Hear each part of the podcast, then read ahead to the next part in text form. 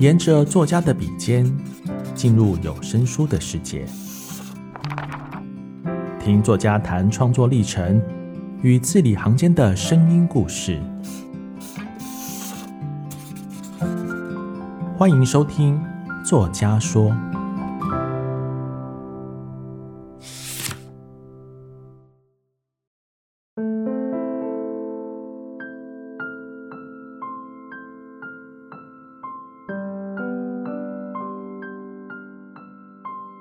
相对，平凡无奇的夜里，爱情是窗外喧嚣的车声，你是沉默。被吵醒以后，每晚每晚，我都等它驶过来，试着找到你在哪里。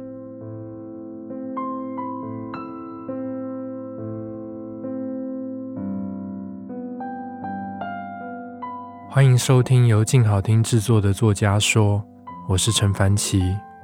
最近与静好听合作，尝试录制有声书，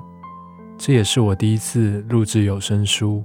包括在雾中和你说话、风筝落不下来与诗集脆弱练习这几本作品。今天想跟大家聊聊诗创作与录制的过程。以及作品背后的故事。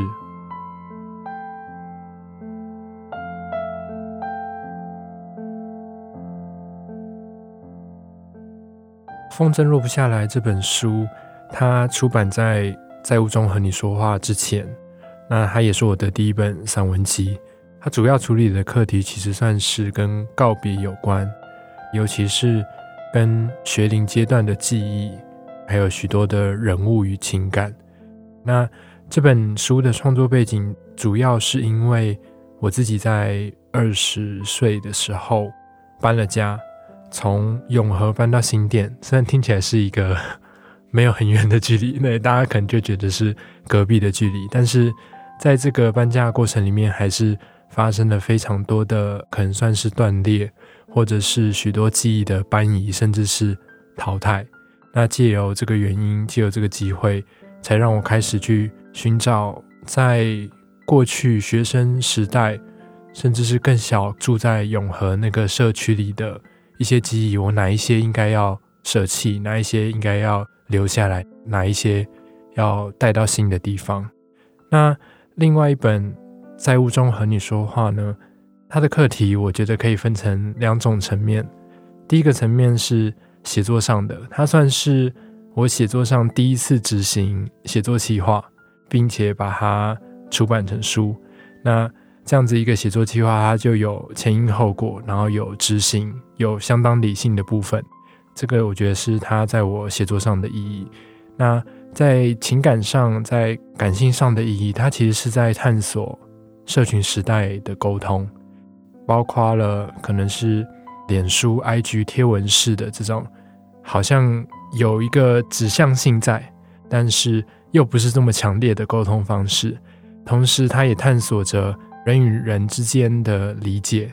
它有没有限制？它有没有可能？也许用什么方式，它会是一个最好的解方。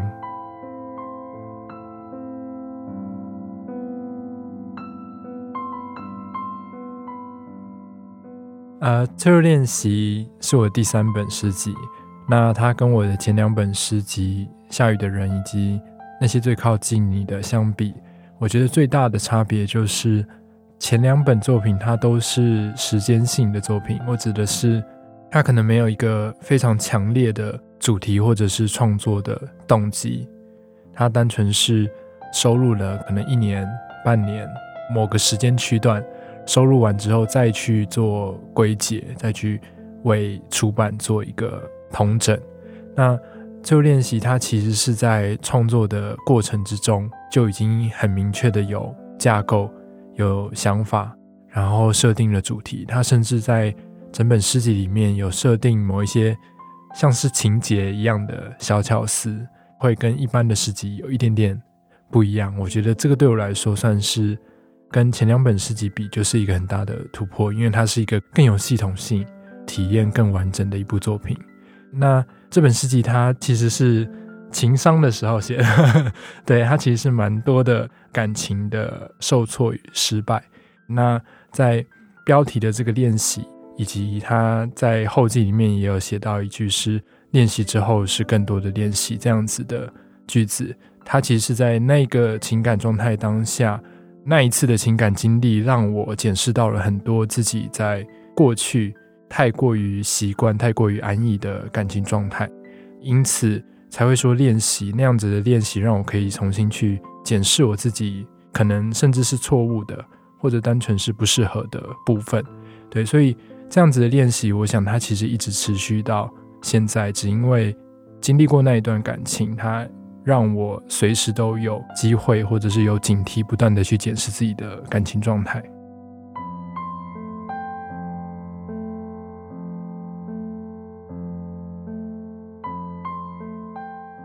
我觉得两个文体散文和诗的表达方式、呈现方式，它对我而言其实是相当直觉，甚至是有一点系统性的，甚至是有点无意识的。今天有一个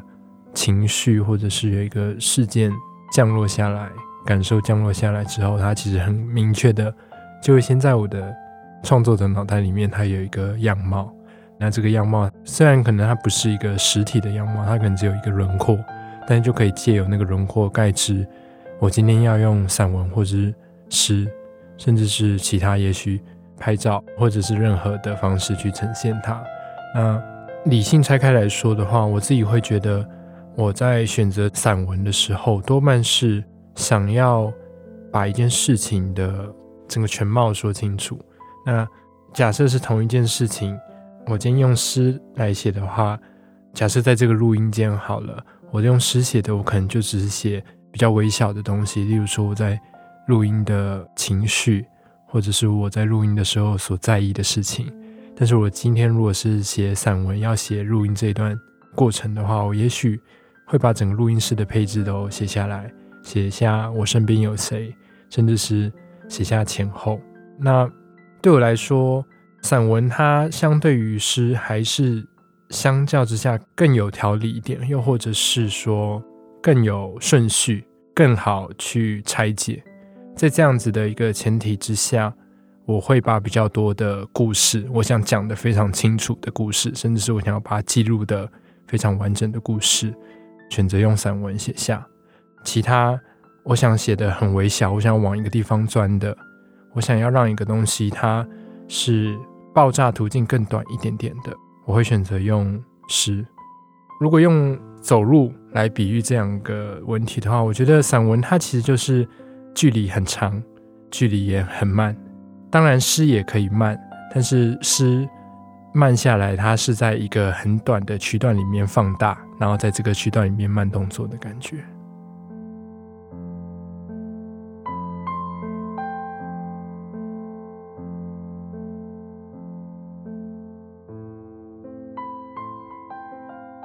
我觉得真实和虚构这两者其实是很多创作者，或者说是所有创作者他都会面对到的。当他今天写下一篇作品的时候，究竟要什么东西要写，什么东西不要写，甚至更多可能牵涉到什么东西到底是不是这样子。我当然也同意，我们的任何的创作，它其实都是虚构的，或者是某种转译。我没有办法确定自己的记忆是真实的，所以当我提到创作者他需要对自己诚实的时候，其实也是 相当自由心证的。哎，那以我自己去检视我自己的创作状态的话，我觉得会是一直提醒自己、确认自己这个东西是我内心真正的感受吗？我这个感受它有没有经过什么防卫机制？又甚至是心理之外的，可能是外面的某些压力，以至于我最后产出的作品并不如我所想。那他用一个更概括词，就是不满意。我觉得我会用这样子的标准，不断的去检视这个东西是不是我想说的、我想讲的、我想表达的。然后这个东西它的呈现形式不一定要全部都是真的，但是它里面的情绪。它里面的想法，我觉得它应该要是真的。对，那我会有这样子的想法，其实也是衍生于我一直觉得创作者他好像还是需要为自己的作品负一些责任，甚至是在这样子一个社群时代的时候，我常常会想，创作者好像需要为自己经营的社群，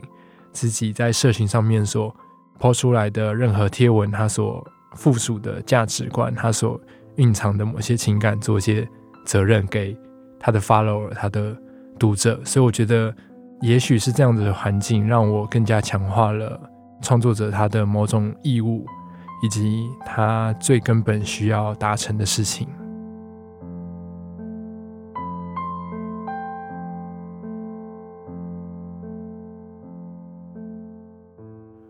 我觉得声音这件事情对我创作发生一个很大的影响，或者是有一个很大的契机，是在我几年前曾经参与了某次讲座，然后听到讲者读诗，那也算是我在刚开始创作的时候听到的。那个讲者的读诗方式刚好我很喜欢，所以在听到那一次以后，我才突然意识到啊，诗。是可以读出来的，甚至它是需要读出来的。我到后来甚至会觉得，诗好像它需要被读过一遍，被读出声音之后，它才是一个完整的作品。那我自己在之后其实蛮常实践这个方式，也开始在各种讲座里面会分享一些自己喜欢的诗，然后读出来。一方面是这样子的形式蛮可以抓住。听众们或者是观众们的注意力啦，对。那一方面是，其实我自己在读这些诗的时候，我都没有想太多，我很专注在我的唇齿的感受，我的声带，我要发出声音，我要把这些句子读出来。我觉得在这样子第一次听到以及后续自己不断实践，它其实对于我在之后的创作，每一次写下任何的。文字我都会开始在脑中自动的演绎一种读出来的方式，或者是他读出来的不一定是声音，他可能甚至是达成了一种样貌。那这样子的感受，它又跟这次录有声书不太相同。老实说，以往在讲座上面读诗的时候，当然没有这么在意咬字，一些离离口口的什么吞口水声啊，对，一些奇怪的噪音。对，那我想这次有声书它的成品跟平常读诗的状态会是，它如果两边都是一个作品的话，甚至会是截然不同的作品。但也确实是一个蛮新的体验，因为即使我在讲座里面很常读诗，但我都是读别人的诗，很少读自己的诗。对，主要也是我很少回去看自己的作品。但是讲到自己的作品的话，其实在从这次录的三本书里面。我刚刚所提到的第一本散文集《风筝落不下来》，它在创作过程里面其实就有很明确的牵涉到读出来这件事情。是在刚开始创作的时候，我被总编删了将近一半的稿子。他说这些稿子里面有很多东西是没有意义的，对，甚至是不顺的。然后他要求我在接下来写的所有东西以及没有被删掉的那一半的论诗中，他要我把它读出来。他要我读到顺，那读出来发现不顺，就去想怎样是顺的，然后去把它修改。那一次的创作也算是奠基了一个我对于文字体验的想象还有视野。可能我原本过去对于文字的阅读，它就是停留在阅读，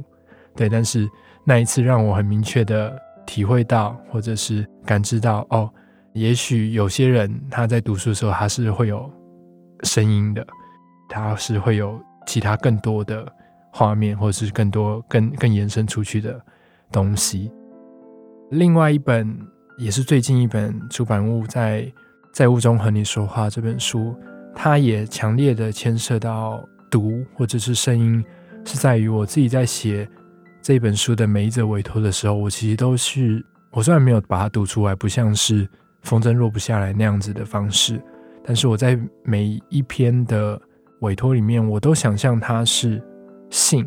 信这个东西，它其实又跟一般的说话、一般的读书又不太一样。它是一个好像有点拗口，但是其实还是可以说出来。对，又或者是它会使用一些我们平常不会讲出来，但是它其实是可以讲出来的词语，好比说爱，好比说喜欢这些表白式的，又或者是我们平常感觉到更困难、更赤裸的字眼，在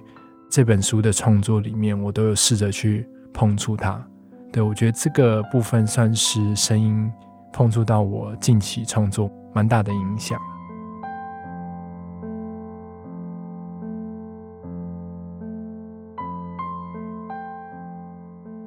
这一次录音有趣的是，就是我开始提醒自己中午要好好吃饭，因为某一次录音的时候，那一天中午几乎是没吃。我的录音时间基本上是从下午两点到五点，然后从大概三点半开始，录音师就会录到我肚子叫的声音，然后我每录一句，我就要停一下。确定肠胃没有发出奇怪的蠕动，然后再继续录。对，那天录音蛮不顺利的。自从那一次之后，我就开始提醒啊，每次来录音之前都要吃饱一点。那很多来录音的创作者，可能录的都是自己几年前创作的作品，然后都会蛮崩溃的，会有点怀疑自己当初为什么会这样写。也包含了我刚刚虽然说在《风筝落不下来》这一本创作过程里面，他是有先去读出来再写的，但是这一次再回去录的时候，也还是会觉得怎么有一些东西是写成这个样子。那我想，也许这样子一前一后的相比之下，也许也可以检视到自己可能不只是创作，它甚至是一些比创作的技巧、比创作的想法更贴身的东西。例如说，我们讲话的习惯改变了。讲话的逻辑，这些更抽象的东西，它其实也潜移默化的在影响创作，但是我们平常没有办法揪出来。但是一录有声书，一去录自己过去的作品的时候，就会马上就浮现出来。这样，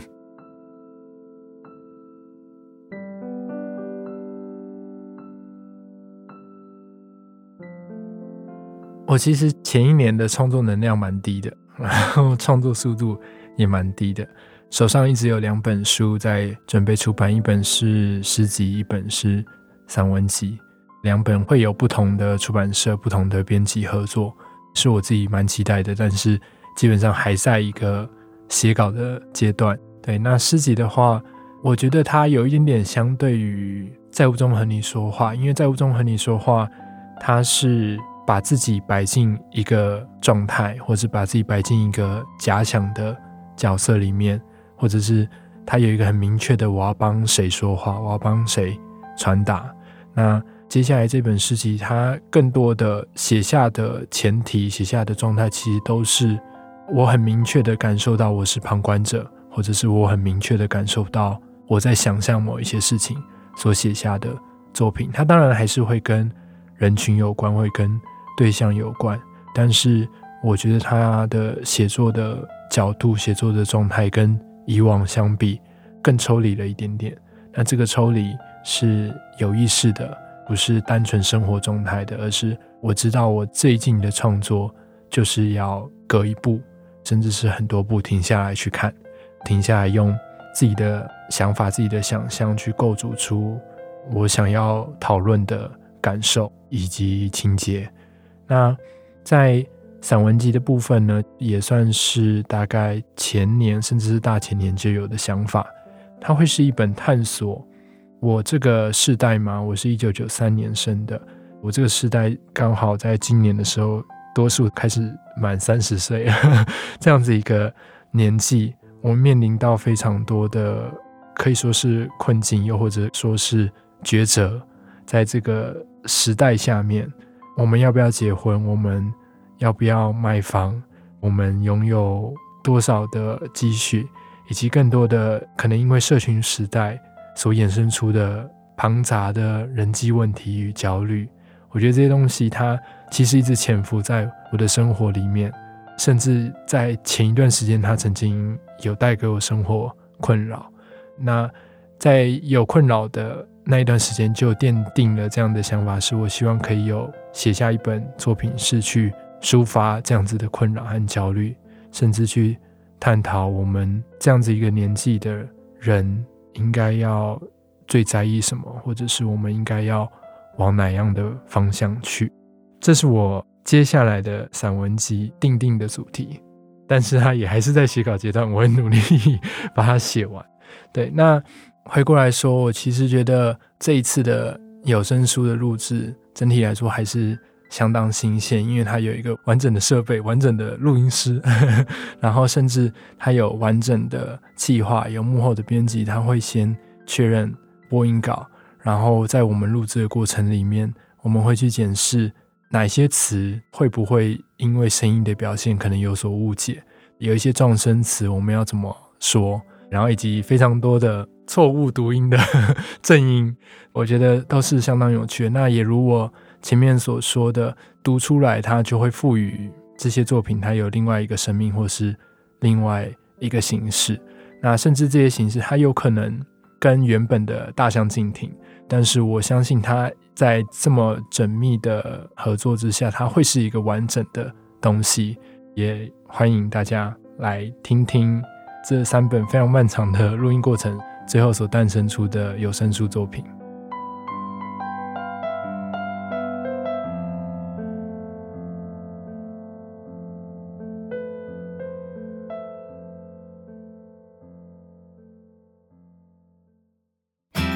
想听。爱听就在静好听。